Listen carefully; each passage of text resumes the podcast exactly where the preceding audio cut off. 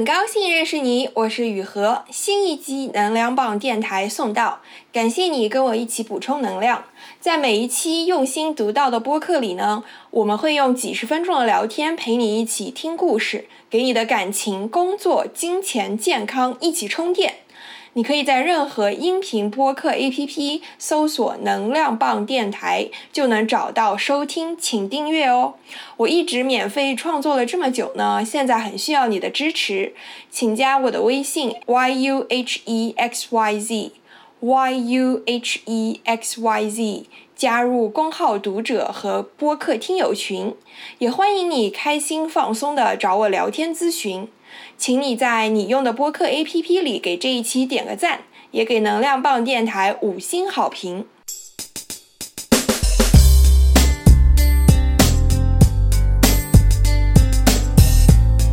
第一期节目呢，我我请到了 Nick，他我跟他初中是一个班的，所以这么说来，我们也认识有十几年了。他高中毕业之后呢，就去了美国宾夕法尼亚大学沃顿商学院。Wharton Business School 呢是一个非常强的金融传统名校，所以 Nick 呢，他很自然的就想毕业之后做投行。他本科毕业之后就直接来了香港投行工作，目前已经在顶级投行工作三年了。刚进投行的前几年啊，是非常非常辛苦的。你会基本处于一个老板随叫随到的状态，加班到凌晨也很正常。嗯，我跟他聊天的那天是一个星期天的下午，我们说完话呢，他就立马又赶回办公室做事了。刚做投行的前两年呢，他也想过要换工作，甚至想过裸辞。他是一个想得挺清楚的，也挺很有想法的人。他看过很多哲学书，所以呢，这期内容最后我们聊得很有深度。这期播客里呢，我们除了讲了一些投行的日常工作以外呢，我们还聊了聊我们是怎么看待工作上的满足感的，又是怎样面对偶尔会出现的无意义感，怎么面对焦虑和高压的。在聊天一开始啊，我就先拆了他的台，我就问他是怎么看待像他这样的典型精英学生道路的。那也非常感谢 Nick 的坦诚，也谢谢他分享光鲜工作背后的挣扎。好，那就让我们来一起听一听他四分之一危机的故事吧。噔噔噔噔，开始。其实我一直觉得你是那种就是大家觉得特别典型那种道路的。就是名校，然后投行这样几年，大家都想选，大家都想要的那个东西呢，其实是有一定道理的。嗯，就是说不能完全的否定它，也不能说，哎呀，你看每个人大家都想进投行，然后什么什么什么，或者想投行很多不好啊，什么什么，就是想就是包装客户啊什么，然后累死累活这样子。虽然它有很多缺点，但是我现在觉得其实大家都想要那这些东西呢，还是有一定道理的。是，对，然后。我想问一下，你当时就是毕业的时候要做选择的时候，有深入考虑过，就是是怎么想的？就是工作上。嗯，其实这个还相对没怎么多想吧。嗯，就是当时选择出国留学，嗯，然后去了判。就我本身的专业就是一开始报的就是经济学专业嘛，嗯，只不过后来觉得去商学院之后找工作更容易，就去了商学院。所以这个东西怎么说，跟我一开始的想法是相符的吧？就是我也不是一个什么先读了艺术或者一些别的科目，然后突然觉得那个东西养活不了自己，我要去赚钱，我再转去做投行。就我我也见过这样的人，有这样的人。对，见过。对，但所以我觉得一开始对我来说比较好的就是没有不存在什么纠结，嗯，因为自己想做的就是这个，然后当时也觉得是不管是从嗯未来的发展，还有比如说简单的就是工资啊水平啊。还有包括做这个，你可以回国，因为有机会可以回香港。我当时也不是想来一直就留在美国那种状态。对，所以就是很 natural，就觉得回香港做投行，基本上就是从大一、大二就开始想好一条路。所以我大二那个时候就来香港实习了。然后当时对香港的感觉也很好，因为就是我是从南京去的美国读的大学嘛，但是去香港就感觉挺焕然一新的，就是整个城市。就运行的效率很高，然后基础设施感觉都很好，然后都是那种摩天大楼，大家都穿着西装，对对是，就就那种我大一大二也有这样的感觉。是是是，所以就觉得也想加入，成为这种什么香港的所谓这种精英的打工白领这种。Anyway，对，所以就很正常。当时大大一大二大三就开始做一切准备，就是说要要来香港做金融，所以就还是挺挺 natural 的一个选择。我觉得就是，其实就是就我自己在美国的学校的朋友来说的话，你说就业的话，嗯，就大部分人啊，就如果你不是是富二代什么回去继承家产，或者说你本身是真的是骨子里是那种文艺青年，就是以就是要追求那种艺艺术生活或者精神世界那种。但大部分人做现实的选择，毕业之后的工作方向就是金融和工程，就是就计算机啊，就这两个方向你是能找到最多的工作的。留在美国也相对容易，回香港也相对容易。对，所以我觉得，呃，而且我去的那个学校是特别现实的一个学校，就是就是宾大，它本身就设了很多职业学院，就本科你能就近商学院，这个是在美国是比较少的，一般商学院都是你工作几年之后再去的嘛。但这个学校的那个建校的人叫 Benjamin Franklin 嘛。他当时就是特别叫 practical 的那种，所以很多东西是非常非常现现实主义的东西，所以，啊，对，当时也没怎么纠结，就来香港了。对，就是大家别听他现在说起来很轻松啊，其实你大一、大二就想进投行，然后要这样慢慢进的话，其实还是很难，有很多，因为现在竞争越来越大了嘛，对吧？那你有没有想过自己会做一些什么不一样的事情？就是就是因为我觉得，就是年轻人现在都觉得，大家想要做一些跟别人不一样的东西。是是，嗯，但就也没有什么叫说真的是不一样的，对吧？那就比如说，就每几年都会有一个热潮特别火，对吧？那当然最近一直以来就都是所谓的这种互联网潮，对吧？就创创业热潮。就但你说这个是有什么不一样的吗？就很多人都在做这个，对吧？你现在看到最聪明的人。很多去了互联网公司，然后做什么 PVC，做这种科技领域的投资，对吧？你这个也也这个也是在我看来也是挺随大流的一件事，这也不是什么特别特立独行啊。你说，呃，我自己其实呃有有过这个纠结，那就是来做投行了之后，觉得投行的这这种这种虽然职业路线是比较。啊，一步一个台阶往上走。清晰。啊，对，是相对清晰的，但是它就没有这种创业公司那样的爆发式的增长。对，所以当时有犹豫过是不是要，嗯，找机会跳出创业公司什么的。当时也纠结了一阵子，但现在也觉得还好了。哦，那你因为我知道你可能大学的时候也看到过一批九零后创业者那一批热潮嘛。所以我知道你那时候可能也纠结过，那你那个时候的纠结和你进了投行之后还想去创业公司的这个纠结有什么不一样呢？就是，嗯，实际上你要是大学的时候就真的想清楚的话，那个，呃，怎么说呢？就是你你机会成本没有那么高嘛，就或者说你你实际上是可以先说，就像你 take a gap year 一样，对吧？你是。你甚至大学你没有想清楚的时候，实际上你就真的是可以 take a gap year。你大三说，你跟学校老师申请一下，说我想回国体验一下创业氛围，对吧？哦。你申请个 gap year，你回国，你去一个什么真格基金当个实习生，或者你随便找一家创业公司去给他打，去给他打工，这种机会一定是有的。哎，对于这种海外留学生来说，你你真的想清楚这么做，一定是可以实现的。就等于在那个点，你说这样是没有什么机会成本。而且我我觉得这实际上是一个比较好的方式。我后来想的话。就对我，因为当时我找工作时候没那么纠结了，所以就跳过了这一步。但我觉得现对于现在大学生，如果是有想去创业啊，想去做某个什么领域这种想法的话，你在大学的时候 take a gap year，自己先去尝试一下，这肯定是最保险的一个方式嘛。就这样，你你体验东西会更多。因为就是你在媒体里看到的一些东西，或者说你耳濡目染听到的一些周围朋友的一些说法，跟你实际去体验一下，还是会有差距的。但是你工作了之后，你的这个机会成本就更高了。你工作之后，当然也可以说，你说在在工作中 take a gap year 去尝试一下其他的东西，但是这个就 对 还是没有那么直接嘛。然后你这样再找下一份工作的时候，大家觉得你是一个不安定分子，是确实想不清楚你自己做什么。对，这个倒是有真实的例子，就是我有学长，就是他一开始就想创业，然后本来拿了投行的 offer 没有去，然后创业公司待了两年，现在还是想。做回金融，然后就很难很难找工作。我我也不是想要自己创业，我只是说想去一个就是增长速度更快的创业公司，可能哦，是就是 more challenging，明白然后有一些那样的什么股权上市之后的那种 upside。明白。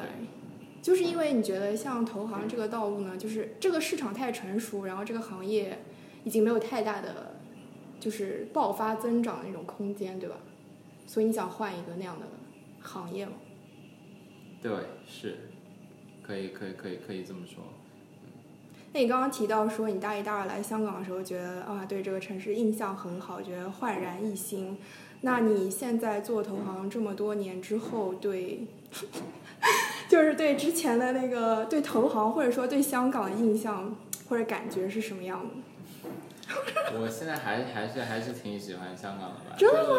对，我现在还是挺喜欢香港的，就是哎，这一点很难得，因为就是即使我是在港大读的本科，其实现在也没有太多的本科同学留在香港，而且我见过很多人都是工作一两年之后就离开了香港，所以我觉得他喜欢香港是一件很比较少见的事情。然后为什么呢？呃，但我觉得一般留学就在美国读本科，如果你喜欢美国那种大学生活，啊，就是说你甚至想过考虑留在美国那种，嗯，就你没有那种特别强烈说美国大学其实也就这么样嘛，其实我还是喜欢国内那种氛围什么的话，就你只要对西方的这套东西整体是感兴趣的，喜欢这种生活方式跟节奏的话，那香港都是一个比较好的地方，因为就是一一定会有一定程度的隔阂嘛，就是国内做事情的方式，国内的一些人情世故的东西，商业商业世界的规则什么，跟西方这套还是不一样的。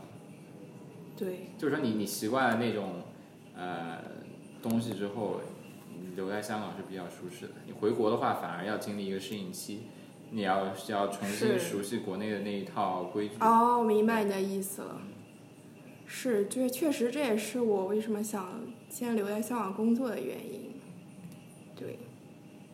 那你会有 peer pressure 吗？因为我其实觉得你是会给别人 peer pressure 的那种人。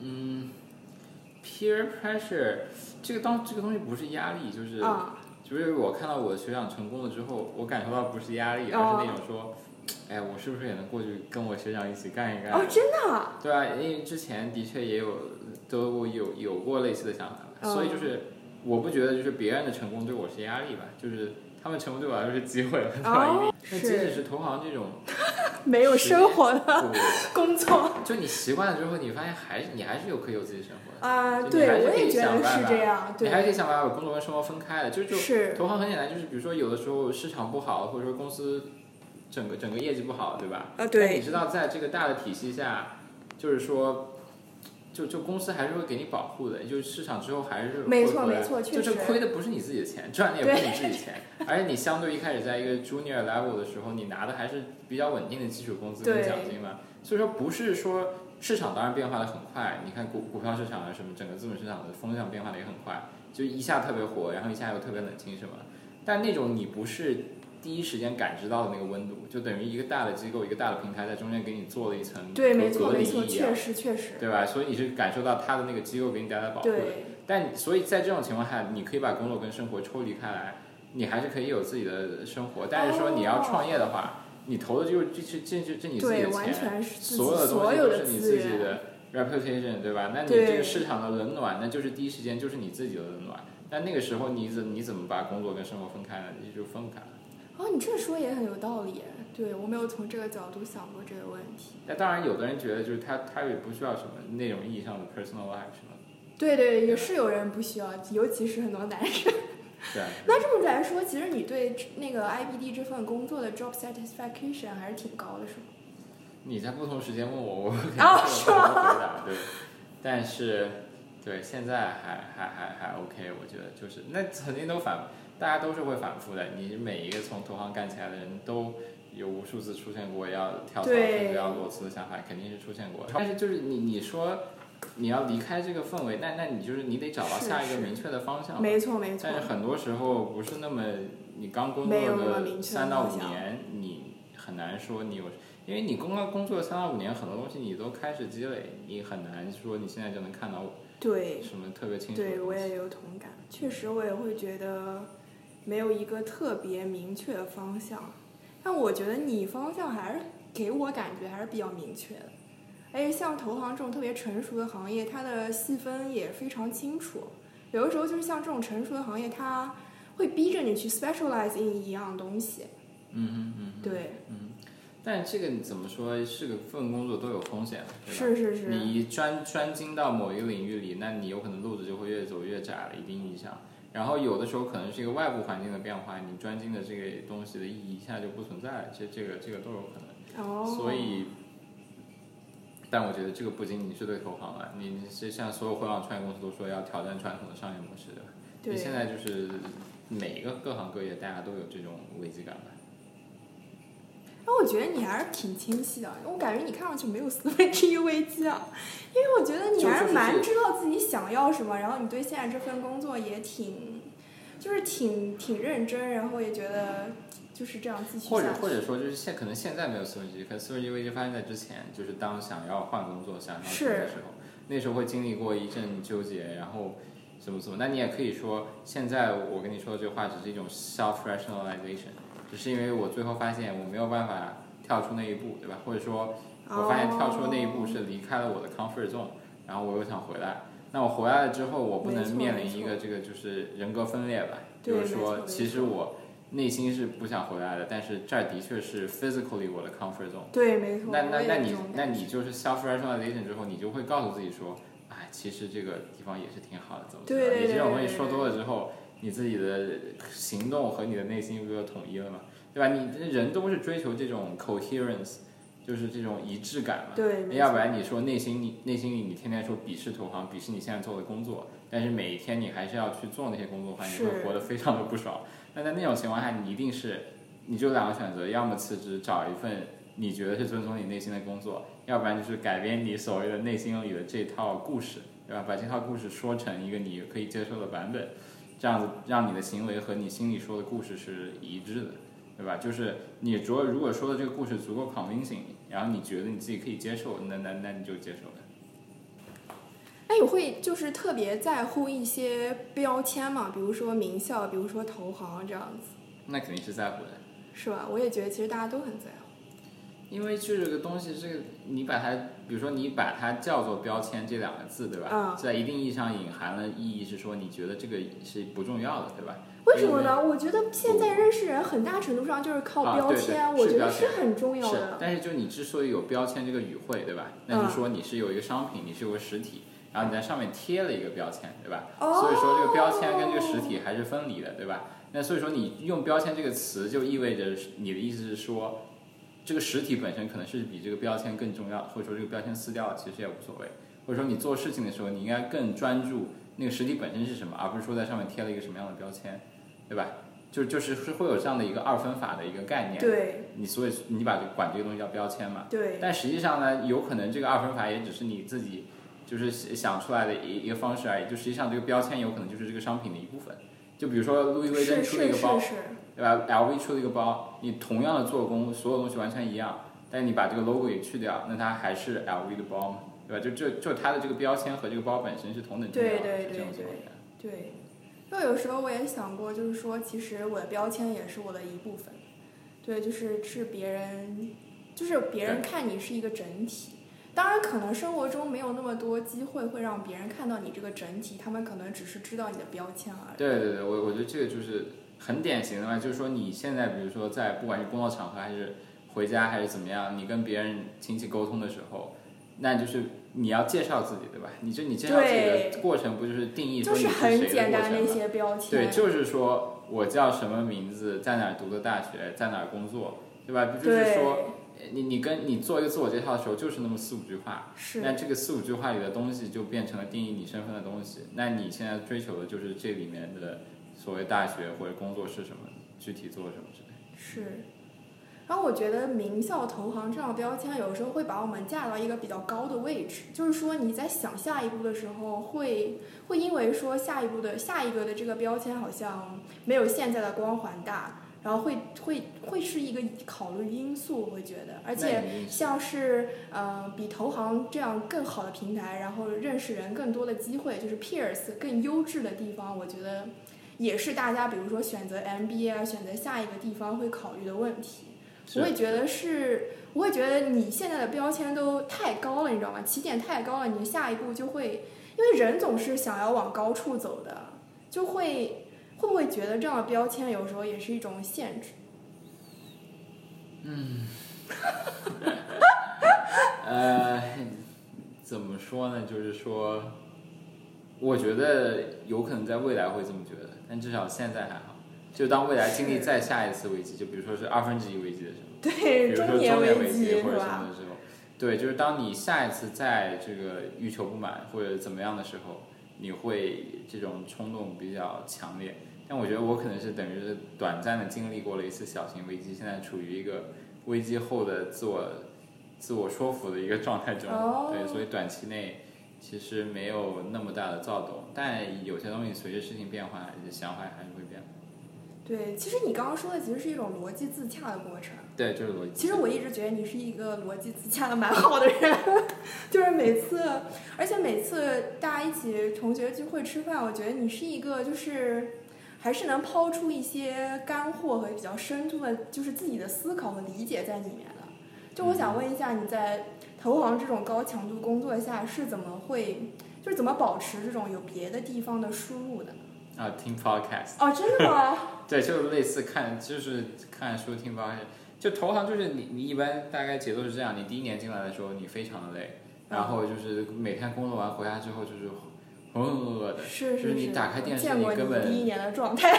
对，就回来之后你觉得太累了，但你要放空一会儿嘛。但你打开电视之后，你根本不在意你看的是什么东西，哦，随便那个是综艺还是什么，反正你就那么看那个半个小时。而且有时候根本不想看，直接睡了。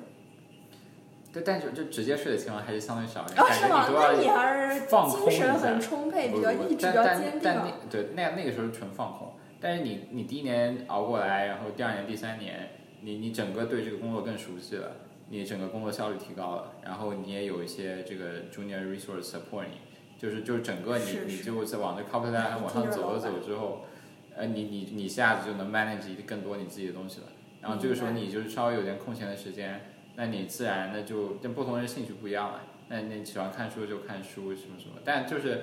但比如说，就听 podcast，在在香港这种节奏比较好是，就是你上下班的时候你没事儿干嘛。对，而且我我是住港岛，要去九龙上下班的，所以我上下班都有四十分钟的车程，这个时候就就听 podcast 最好的时机。是是。那这么说，你现在是有一些 junior support 你是吗？对对，那你到这个阶段的时候，跟以前就是跟以前相比，有哪些挑战？就有些新的东西要学吗？比如说要 lead 啊，motivate 下属的这样子。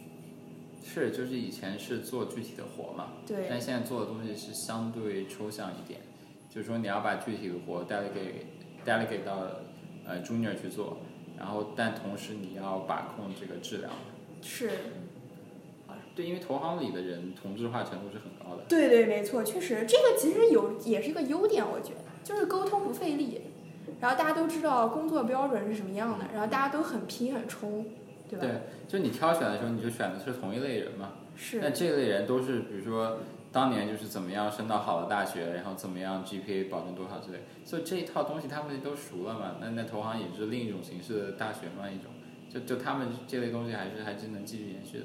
你几几个阶段吧，就比如说你你就是你有可能就是刚大学刚毕业到进入到社会工作一两年，你你有个身份转换的问题，你会有有一阵子，然后之后呃到这个。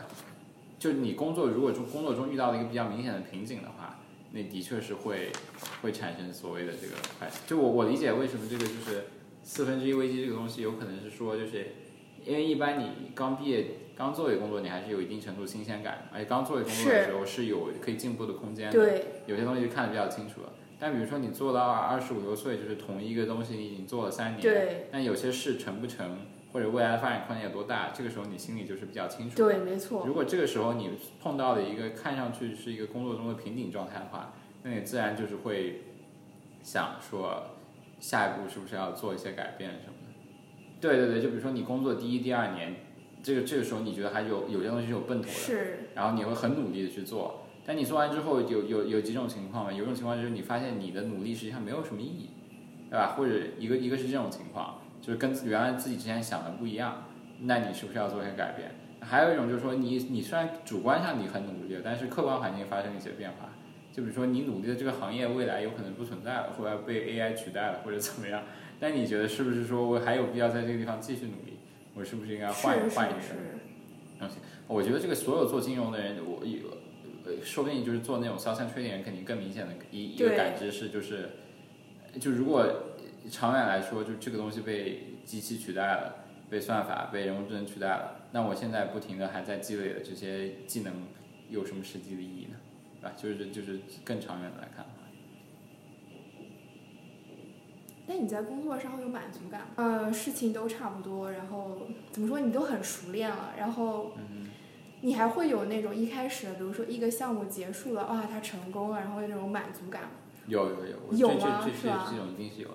就这种满足感，实际上是来源于一种是你自己的宏观叙事，我们 就是说，你说哇，我为中国的某一个行业做了某一个什么项目，它在这种意义上贡献了中国的二零二五啊，还是什么？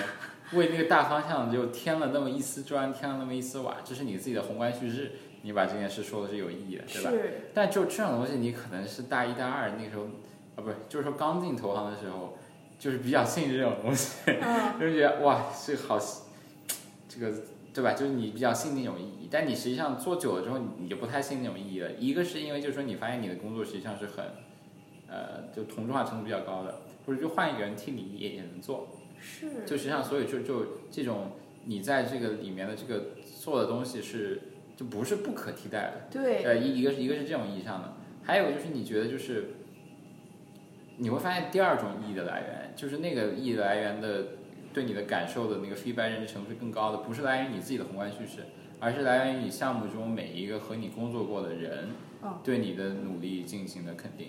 嗯就是因为说到底，投行是一个为客户服务的一个一个行业，对，对吧？就是说，你如果你的自己的努力，最后你会发现，就是说，客户对你的你的努力的认可，就这个东西给你带来的意义感，或者老板对你努力的认可，周围的同事对你的评价，对你努力的认可，就这种直接的评价的意义感是远远大于说那种虚无缥缈的宏观叙事说，是我做的什么项目是没多么有意义错没错。对，因为那个是看不见摸不着的嘛，你除非一直就是你自己特别信那个东西，那那看得见摸得着的就是周围大家对你的这这个观感嘛。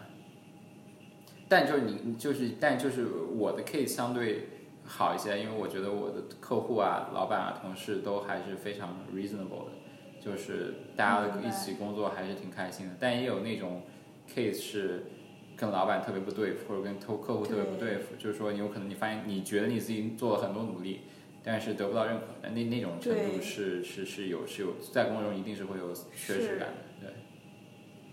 但是我觉得就是老板、客户他们也不可能每天给你一个及时反馈，就是说你会不会有一段时间，比如说是没有那种反馈、没有满足感，就是觉得好像这个工作也没什么意义的那种有感受，有，这这种都是来来回回的，就是是吧？就这种一一你空虚一阵子，又充实一阵子，又空虚一阵子，又充实一阵哦子，，肯定是是是，肯定是来来回回的，我觉得不可能没有那种持续的对，充实感觉得没有。对，没有那种持续的持续的充实感。对，而且市场也不会有这种。对对对，市场也不会。但我觉得就是，那你就这种抗周期的话，也不是你自己去调节嘛。就是说，就比如说，可能工作给你带来很多充实感的时候，那你那你你就就是你你的个人生活就不需要那么有意义了，对吧？哦。当工作相对空虚的时候，那你就可以转向非工作的东西去寻找意义比如说比如说你去健身你你去体育运动，你去学学习得了一个新的技能，或者你有看了一本书，有很多感悟，在在你的精。神世界里你找到一些意义感。那，这种就是总总有东西能填补。哦，对，说的也有道理。是这么说来，你平衡的还是很好的，我觉得。就一阵一阵子，你一定是嗯。有段时间觉得，哎呀还挺平衡的，有段时间又觉得不行，我要做做一些事情，现在状态不太好。明白明白，确实会，确实会。那你刚刚讲到工作上，也会感到很多事情不是不可替代的，嗯就是重复率也很高。嗯，那你这个时候就是会有焦虑和压力吗？当然，可能嗯是所所以是说，就是当你，就比如说我们具体说工作啊，就当你比如说做一个数据分析，啊，然后你你就是把很多这个数据重新整理，整理出来一个什么样的东西。就如果这整个过程是很程序化的、很机械化的东西，然后无论换谁来做，反正只要不出什么大差，做出来结果也是一样的，对吧？就你做这某一个特定类型的工作，一定是没有什么特别强的成就感或者不充实的。但还是我刚才说的那个 layer，就是说，如果你在做这个东西的同时，比如说你你你你把这个你把这个东西做得更快一点，发给了客户，然后客户就觉得做还不错或者怎么样，就还是说是，就就就是还是就是这种意义感不来源于就这个事情本身，就这个事情本身有可能是个琐碎的事，但有可能它对客户的意义是大的，那这这件事还是有意义的。哦，我觉得你还蛮 focus，然后也蛮怎么讲，就是脚踏实地的感觉，真的。只是我还蛮羡慕你这样的状态的。只是在现在这个阶段，真的对吧？未来一定是会有，未来一定会再有危机感的。而且就是很多的时候，这种东西是不可控的。就是说，你比如说，我觉得我现在的工作不错，我觉得我现在的工作很有意义，对吧？嗯，然后我觉得我现在的老板对我挺好的，我的客户对我也好，我的老板也提拔我，对吧？对，但有可能突然有一天发生了一个什么事，那那我们大往大的说，一一个科技一个科技变革或者怎么样，你现在熟悉的这个行业一下就走下坡路了。哦，那往小的说的那种，或者你老板突然走了，对吧？就比如说你特别信任的一个，一直在这套体系里一直提拔你、对你很好的一个老板，突然的就走了，然后你也你你也你也没有一个机会跟随他或者怎么样，就你原先计划好的东西一下就被打乱了，就这种事情是是肯定都是会发生的，对吧？只是说这种事情在一个相对大的机构里，可能就是他会帮你做一些风险防护的呃东西，对吧？你你可能在创业公司里的这种，你像什么现在互联网公司裁员不是也裁的裁的挺厉害的，很多这种宏观经济的这种波动根本不是你个人控制得了的，对吧？比如说你是一个，其实你工作再努力，你的这个这个公司没了，行业没了，市场需求不好了，那那你这跟你的个人奋斗是是没有关系的。我觉得你真的蛮清晰的，而且你把整个 picture 想的还挺清楚的。我们就是就是你还是你把所有的成功归因于你自己，你把所有的失败归因于你自己，就这个有点像永动机停不下来的一一一种一种东西，或者对，或者就是说就是会有焦虑嘛，是。因因为所有东西就是你你自己了，你就变得孤独了嘛，然后你你也觉得成功失败都是你自己，你又焦虑了，但实际上你如果换一种想法去把自己从中间抽离开来，实际上就是去除自我感嘛，就是你觉得相对没有那么自我的时候，相对焦焦虑就相对变少。但你会想对自己的生活有很强的掌控感不是，但是你最后会发现，你所有啊，所有事情都不是虚妄，所有的控制感都是虚妄。你能控制什么？对吧？你你我能控制不了任何东西。制，我们能控制的就是我们自己。你你剖析一下，说我控制我自己这句话，你你仔细想一下，就是有很多问题，对吧？啊第一个是我控制我自己的第一个这个我到底是谁，然后后控制是什么样的控制，后面一个我自己又又具体说的是什么？就比如说我们说你晚上饿了，你想吃一个 cheesecake，或者你想喝一杯奶茶，就是你想喝一杯奶茶吧，对，对吧？你想喝杯奶茶，但是你又怕胖。对嗯，吧？所以内心一直纠结纠结。那那比如说，你最终你去喝了这杯奶茶之后，是说你控制住了你自己吗？你控制住了你自己这个不想长胖的冲动，而去获得了现实的满足，这个叫你控制你自己吗？还是说你决定不喝那杯奶茶，然后去就是不要这个短暂的享受，而获得这个你你体重上的这个对吧？对那你你喝你到底是喝了奶茶是控制住你自己，还是你不喝奶茶是控制住你自己呢？这这这这这这这哪哪一个是？就取决于你想要什么嘛，对吧？OK，你想要什么？那我就比如说在这个 case 里，你的脑子里至少有两个声音，对吧？一一个声音是说我想要糖，我要热量，我要爽。那还有个声音是说 我要控制体重，对对对我要健康，那就别喝。对对，就是现在整个 social pressure 对于胖有非常强的歧视嘛，对吧？那你这两个声音是都是你自己，对吧？那你这两个声音肯定都是你自己。但就是说，可是我会觉得，我完全不会说我要去疼，我要想要热量这一点。就我的是内心只有一个声音，就是我不想，我不不想，不不，就就我想健康，我不想吃这些东西。呃，或或者或者说就是那那你也可以理解，那另有另外一种说法就是，就是说你的那种原始欲望嘛，它可能不是通过非常有组织的意识的形态去表现，对吧？但有可能它是通过说你看见奶茶你就开始流哈喇子，你就开始流口水，对吧？对对，它是本能的那种东西，那本能这种东西是是是几百万年人类进化产生的，哦，因为你你一定是要热量的，因为你在大路上，你在还是采集狩猎时代，你大路上跑的时候，如果你不喝一口这杯奶茶，有可能你要能喝到下杯奶茶，你要再再跑到很远的地方或者怎么样，你可能少了这么一点热量，你晚上就被冻死了。所以你对这个热量一定是非常的渴求的，哦一定是很渴求的。那到现在为止，我们的基因还是这么编的，因为我们的基因告诉我们生存是第一位。因为你想，就是任何基因里但凡有这种能排斥热量的因素的这部分人都不会活下来，因为他们如果在原始的时代排斥热量，哦他们现在就死了，他们就生不出后代了。是喜欢热量的人才能活下来，才能生得下后代。所以你说你喜欢热量这件事是你自己吗？这件事不是，这件事是你祖先告诉你的，是因为你爸你妈喜欢热量，他们才活下来，他们把这种喜好遗传给了你自己。好。好，那你觉得这种东西是你自己吗？对吧？那那我觉得我要控制热量，我要控制体重，这个是我自己，那这个也不是我的想法不，我觉得这个也不一定是你的想法，啊。因为胖为什么会有问题？胖有问题这件事不是你自己 自己想出来的，对吧？这件事一定不是你自己想出来的。如果这个世界除了你之外没有任何其他人，你都不知道什么叫胖，什么叫瘦，你都不会有任何一个客观标准。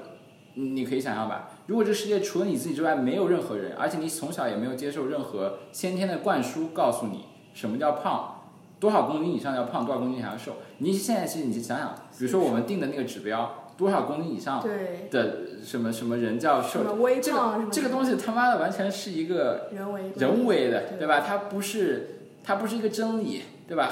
胖瘦的标准怎么来？对啊，所以说你就觉得这个东西是你自己吗？这不是啊，这个是社会告诉你的。明白。那你是一个对自己没有要求的人吗？不是啊，我我是觉得是说，这所有的这种控制感都是虚妄，所以你就是，哦所以你没有必要纠结说，我是不是能控制自己这件事。我觉得就是你就可以坦然了，就是说，你的很多东西不是受你自己控制的，你的很多东西是遗传，很多东西是社会赋予你的，然后你可能有一些是说你是在考虑过了。社会考虑过的遗传，考虑过的所有一切因素之后，又自己产生的一些想法，那些东西可能看上去更像自我，更像你自己一些，对吧哦？那如果你认同的话，你就保留珍惜那个部分。但是就是说，你觉得你对什么东西有控制，或者你不喜欢失控的感觉，我我就我觉得就这个这个就是一个伪命题了。就因为我我并不觉得你对很多东西是有有控制权的，所以就这种失控的感觉。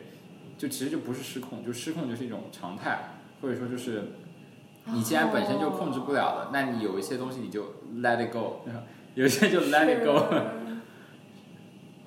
就就我觉得就这衡量，就到最后就是博弈。就比如刚才那个 case，那到底是社会给我的对于胖的压力更大一些，还是说我本能的想要现在的满足这个力量更大一些？就这几种力量在你脑子里博弈之后，形成了一个一个一个折中的一个折中点了。那那你就是这个折中点了。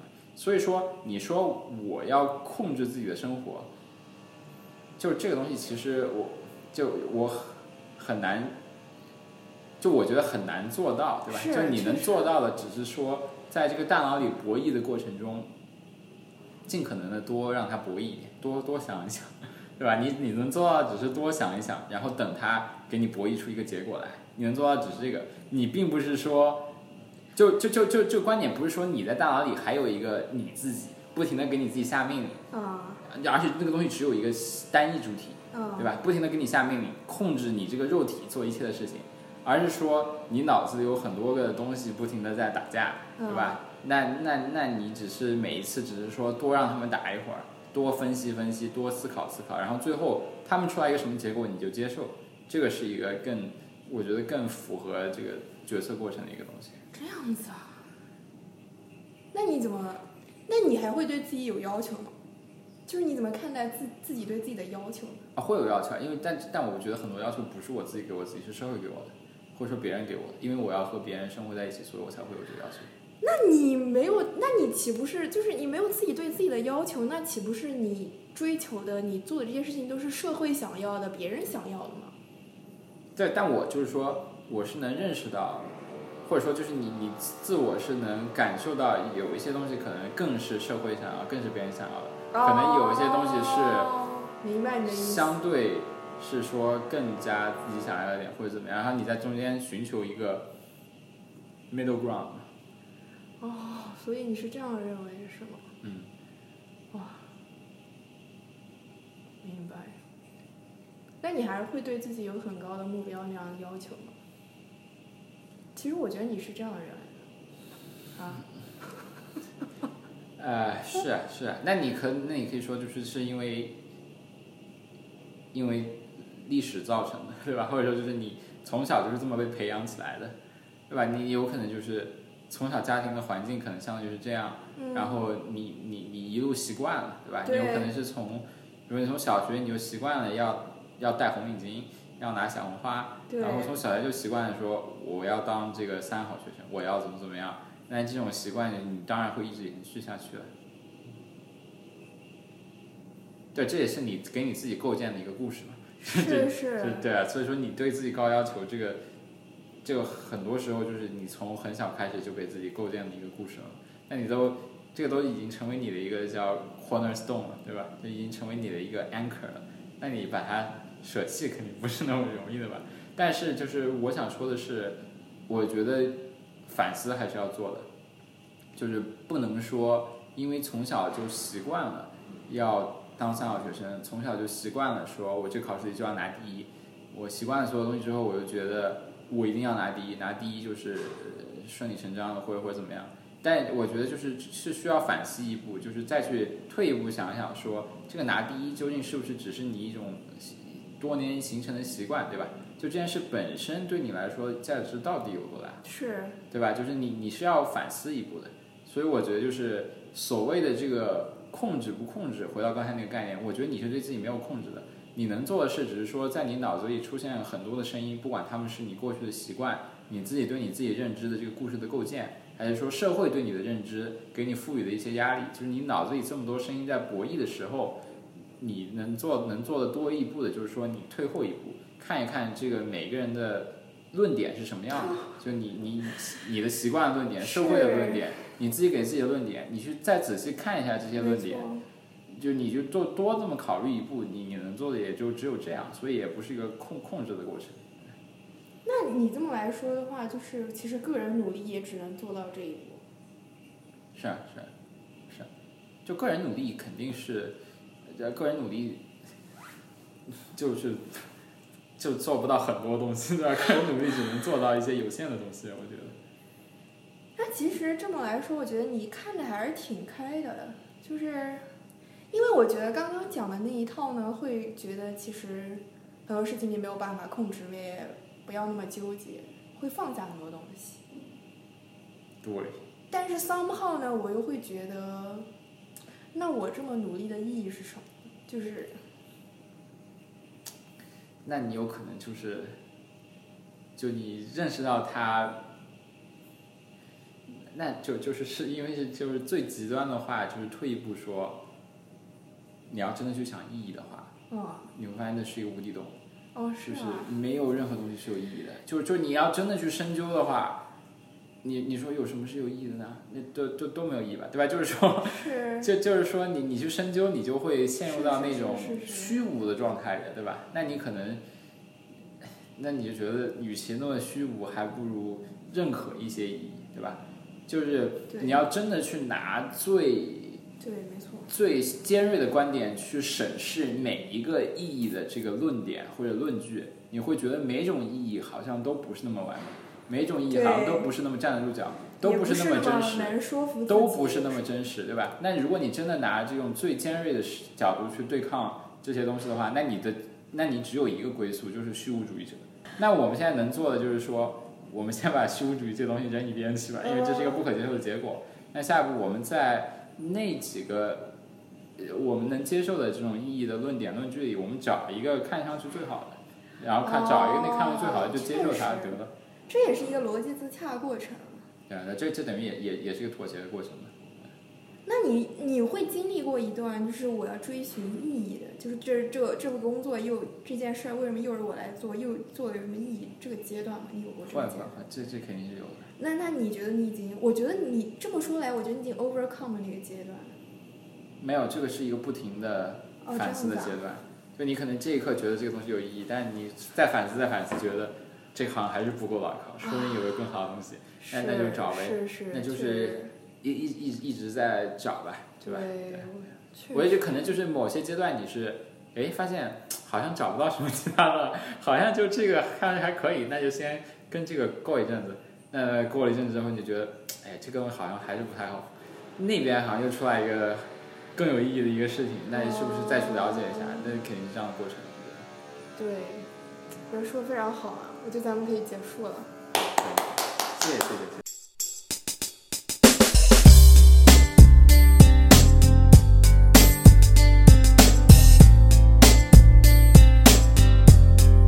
这一集能量棒电台到这里就结束了。如果你有什么想法或者评论，请在下面给我留言。如果你觉得聊天内容对你的朋友也有帮助，也请转发语音给你的朋友。你可以在任何音频播客 APP 搜索“能量棒电台”，就能找到收听并且订阅这个播客。也请你在你用的播客 APP 里给这一期点个赞，也给能量棒电台五星好评。我一直免费创作了这么久呢，现在非常需要你的支持，请加我的微信 y u h e x y z，加入公号读者和播客听友群。我再说一遍，微信是 y u h e x y z，欢迎你开心放松的找我聊天咨询。我们下一期能量棒电台再一起充电。